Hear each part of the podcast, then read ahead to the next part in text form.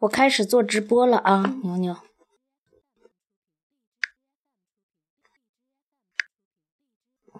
我要用奇怪的声音给你，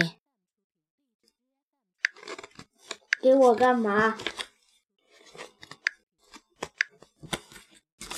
接下来我们就弄章鱼能爬上高楼吗？这本章鱼能爬上高楼吗？章鱼是一种软体动物，它们长着八条手。龙和蜗牛是章鱼的表亲。章鱼住在大海里，它的外表。看起来可能有点怪怪的，但是它们超级聪明。想象一下，如果一只章鱼离开大海，去探索外面的世界，它会玩的开心吗？我们看一看，如果章鱼会，如果章鱼去买鞋子，会发生什么事儿呢？它必须得挑四双鞋子。因为它有八只脚，它的八只手用起来就像八只脚，可以在崎岖不平的海底行走。有时候，如果章鱼遇到了危险，它马上就会丢掉一只手，随后它就会重新长出一只新的。新长出的小手就像。一只小一点的鞋子了。如果章鱼去参加化妆舞会，会发生什么事儿呢？章鱼才不需要专门买舞会服装呢，它可以以自由变换身体的颜色和形状。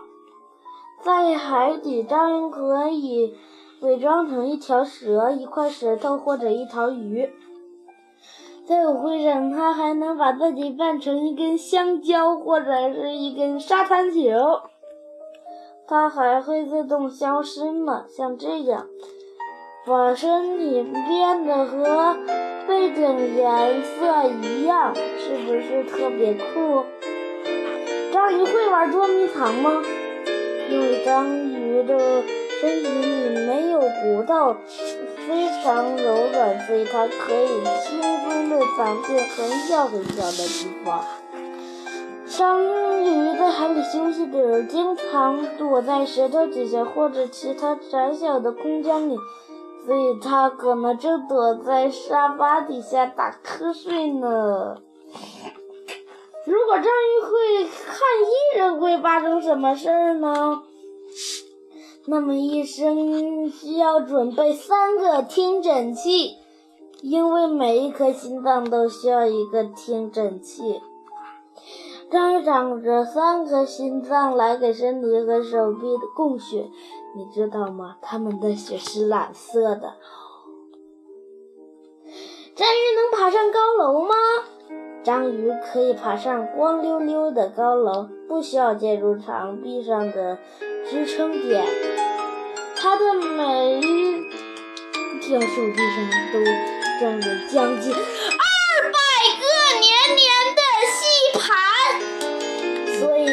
可以沿着高楼上滑滑的玻璃往上爬。在海底，章鱼用它的吸盘牢牢抓住滑溜溜的鱼。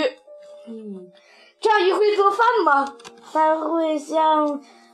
鸟嘴一样的尖嘴巴撬开罐头，用长长的手拧开瓶盖。在海底，章鱼能用自己的嘴巴在贝壳上钻孔，或者直接把贝壳撬开。它们还能用手臂上的吸盘直接品尝美味。今天的菜单是生鱼片、生螃蟹、黏黏的蜗牛和贝类。如果章鱼玩纸牌会表现如何？它有可能会不停的赢。章鱼的大脑又大又聪明，而且它的每只手臂又长都长着一个迷你脑。它可以用八只手同时拿纸牌。章鱼会想什么办法赚零花钱呢？它，能喷出强力水柱，把车洗干净，这样就可以赚到零花钱了。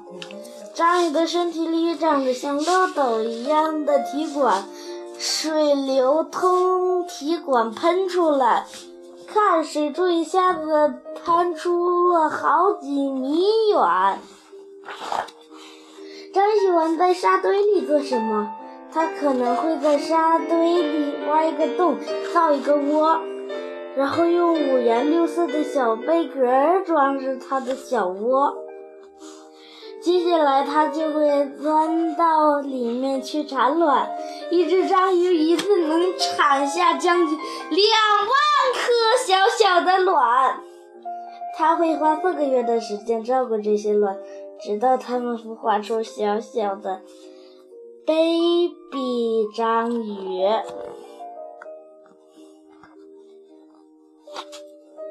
这本书就已经讲完了。